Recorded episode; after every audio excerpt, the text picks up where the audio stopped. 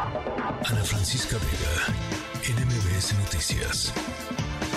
El problema aquí es que la SEP no siguió sus propios lineamientos establecidos en agosto del año pasado, eh, donde decía que tendría que haber habido una prueba piloto. En esa prueba seguramente se hubieran detectado estos errores cuando los maestros lo, lo implementaran, lo vieran, eh, expertos, etcétera, pero no se hizo porque ahí sí la SEP hizo caso a un amparo. O sea, cuando les conviene lo hacen, no estaban listos para arrancar con el plan piloto, entonces ahí sí hacen caso al amparo. La segunda cosa es que la SEP dijo que iba a implementarse el nuevo modelo paulatinamente y solo en los primeros grados de cada nivel, de preescolar, de primaria y de secundaria. Eso tampoco se hizo. Lo tercero es que nunca tuvimos los programas, acaba de decir la SEP que va a dar a conocer los programas finales, solo se tuvieron avances, pero no es suficiente porque para hacer un libro de texto necesitas los programas establecidos para ver cómo vas a enseñar todo eso.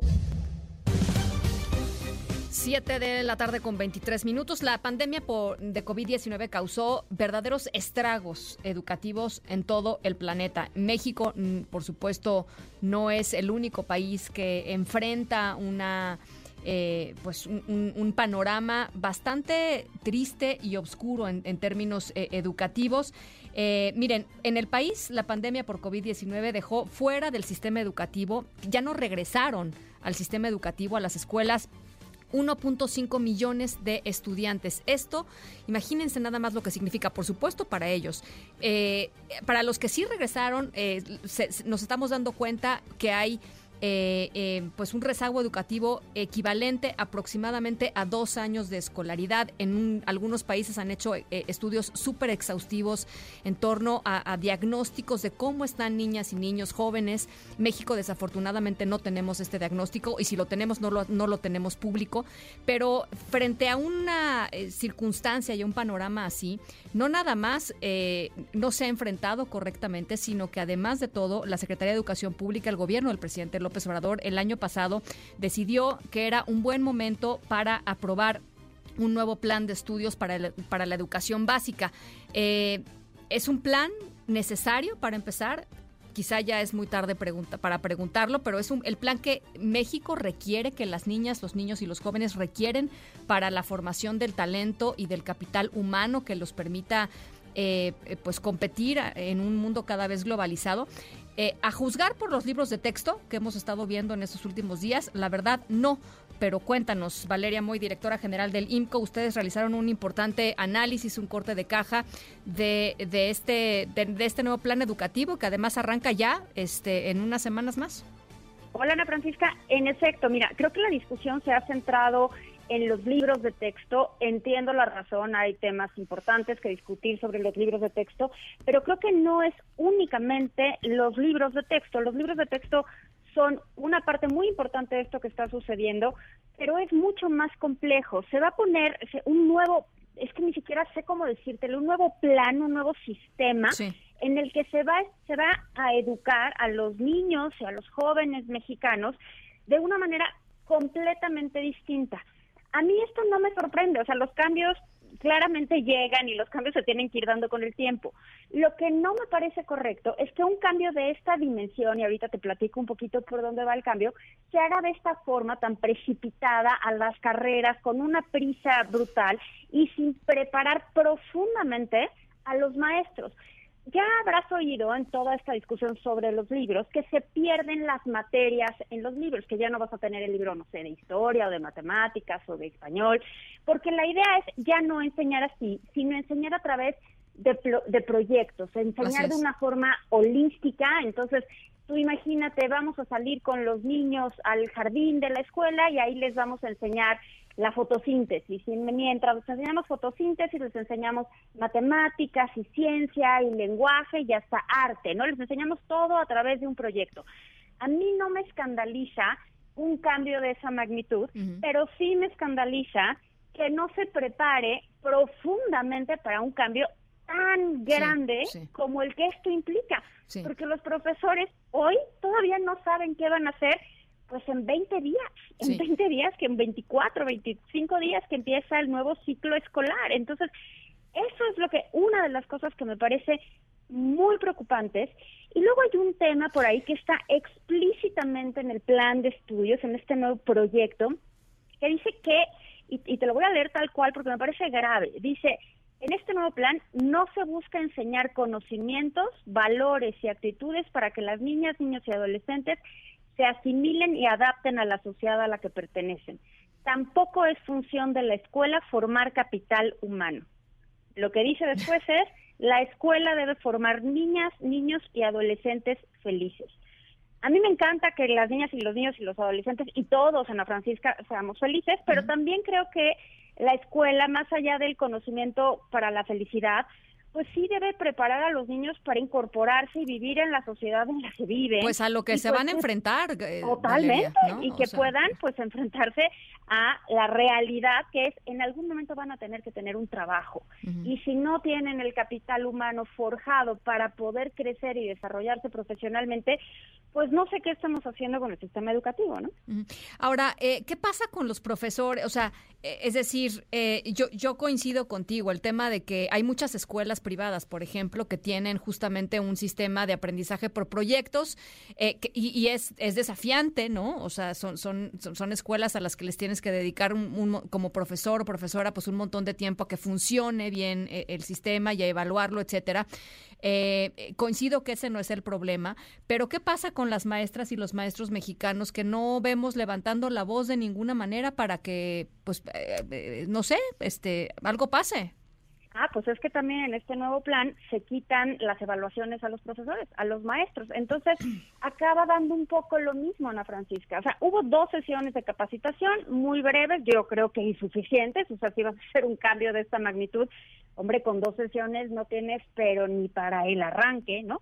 y los profesores pues ya no van a ser evaluados, ya no van a tener ningún tipo de retroalimentación formal que se pueda dar y entonces pues un poco se pierden los incentivos para prepararse y para mejorar. Sí. Y hay otro tema que a mí me parece que puede ser muy delicado, se proporciona en esta ocasión, en este nuevo plan, en este nuevo sistema, autonomía curricular a los profesores, a todos los docentes, pero no tiene límites. Es decir, los profesores de una escuela, tú imagínate el lugar que quieras del país, los profesores de una escuela van a poder decidir qué es relevante enseñar en esa escuela y qué pueden quitar porque no lo consideran relevante pues para ese momento o para esa comunidad.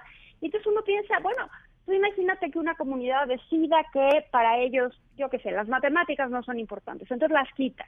Pero tú imagínate también otra comunidad que diga, para nosotros la religión es lo más importante que hay, entonces nosotros solo vamos a enseñar esto. Y esa autonomía curricular se permite. O sea, ahora los profesores van a poder decidir sin ninguna consideración de qué va en este curso, cómo preparamos a los alumnos, no sé, de segundo para poder pasar a tercero, eso ya no va a importar. La autonomía curricular pues ya no tiene límites desde mi perspectiva, Ana Francisca, va a poder generar unas diferencias brutales en el aprendizaje de los niños mexicanos. porque entonces habría un problema mm, pues muy fuerte de homologación, porque cómo evalúas después, o sea, si tú tomas a dos niños este eh, que estén en, dos comunidades distintas, pues van a tener quizá eh, e, educaciones completamente diferentes, este y a la hora de que se salgan de preparatoria, por ejemplo, pues si, si los pones a, resolver un examen homologado, pues no no van a poder. No, no, eso definitivamente no van a poder, definitivamente no van a poder, pero tú imagínate que te cambias, tu familia cambia de, lugar, cambia de domicilio, de residencia, en lo que tú pasas de tercero a cuarto de primaria, pues tampoco va a haber ninguna secuencia lógica en esos grados, porque todo depende de qué haya sucedido con el profesor de tu escuela en la comunidad en la que estás viviendo. A mí me parece que no estamos tampoco pensando en esta idea de sí entiendo perfecto que el conocimiento en ciertas comunidades se tiene que adaptar y me parece sensato y me parece lógico, pero también creo que la educación y las escuelas están, Ana Francisca, para abrirle la puerta y para abrirle las oportunidades y la imaginación a los niños. En una comunidad eh, rural, le tienes que enseñar a los niños cosas que le permitan no únicamente desarrollar su potencial en el campo, sino su potencial donde quiera ese niño o niña desarrollarse. Y con este plan, eso simplemente no va a suceder. Me parece que estamos condenando a los niños a educación deficiente y sobre todo muy desigual dependiendo de la escuela a la que cada quien asiste. Decían también parte del reporte de, de IMCO que hay una desconexión que, creo que vale la pena, de la cual vale la pena platicar entre la educación primaria y la educación secundaria. ¿A qué se refieren, Valeria? Pues mira, o sea, como no hay grados con claridad, por ejemplo, la secundaria, el, libro de texto es para toda la secundaria. Entonces, como no hay grados con claridad en este nuevo plano, en esta nueva implementación, que te digo, no estoy diciendo que no vaya a haber grados, simplemente no hay claridad en cómo se va a implementar, pues vas a romper un vínculo entre la secundaria y la preparatoria. En este plan no está contemplada la preparatoria, porque la educación básica es hasta secundaria. Entonces, preparatoria no está contemplada. Entonces, están haciendo cambios a primaria y a secundaria, pero no a ah, preparatoria. Entonces, ese brinco entre secundaria y preparatoria, pues quién sabe qué suceda. Y lo grave de eso es que puede incrementar la deserción escolar enormemente porque si sale un joven de secundaria y entra a una preparatoria con un sistema distinto que no estuvo adecuado a ese plan, pues ¿qué va a pasar? Simplemente no va a poder adaptarse a lo que esté viendo en la preparatoria. La preparatoria queda fuera de este plan. Y en ese sentido, el brinco, este, este movimiento entre secundaria y preparatoria, que debería de ser natural, porque así es la vida, pues lo estamos segmentando, lo estamos rompiendo y vamos a abrir una posibilidad de que más jóvenes dejen la escuela justo en ese grado.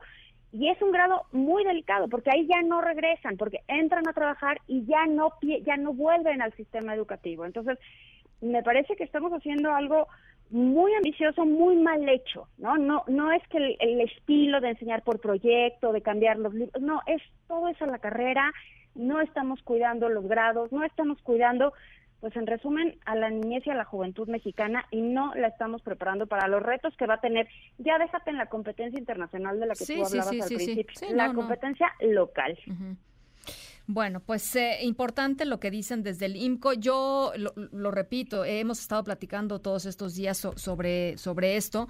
Eh, yo veo al presidente López Obrador pues muy encarrilado, veo a la secretaria de Educación Pública muy convencida de que las cosas van a salir bien, muy convencida de sus libros de texto. Y por otro lado, pues veo eh, estudios como el del IMCO y evidencia de, de pues del desaseo de, de los libros de texto con faltas de ortografía, con errores conceptuales.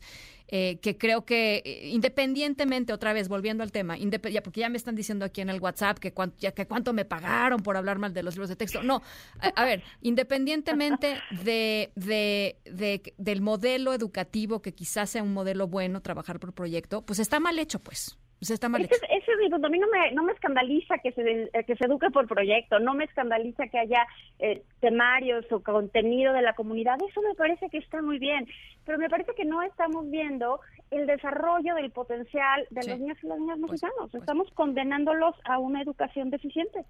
Bueno, y nada más para, para cerrar, Valeria, eh, el tema de la transparencia y los datos. La SEP nunca nos, nunca, nunca dio lo que, la, la SEP de Delfina Gómez eh, fue en su momento, nunca dio lo que prometió, que era una evaluación total y absoluta de cómo estaba, un diagnóstico de cómo estaban las niñas y los niños mexicanos después de la pandemia. Nos lo siguen debiendo. Eso no ha sucedido y te tengo una mala noticia, no creo que vaya a suceder porque no se han hecho esas evaluaciones y como vemos en este nuevo plan, no se creen las evaluaciones. Entonces, justo cuando tendríamos que estar enfocándonos en remediar esta pérdida de aprendizajes de dos años que se tuvo durante la pandemia y tratar de jalar a este millón y medio de jóvenes, niños y jóvenes que dejaron la escuela de regreso al sistema educativo, pues simplemente estamos pensando en otra cosa por completo. No vamos a saber qué pasó con esa información de los libros, el nuevo plan, hasta 2028, porque reservaron toda la información. Entonces, pues hasta 2028 tendremos algo de pistas del plan que se va a implementar, Ana Francisca, en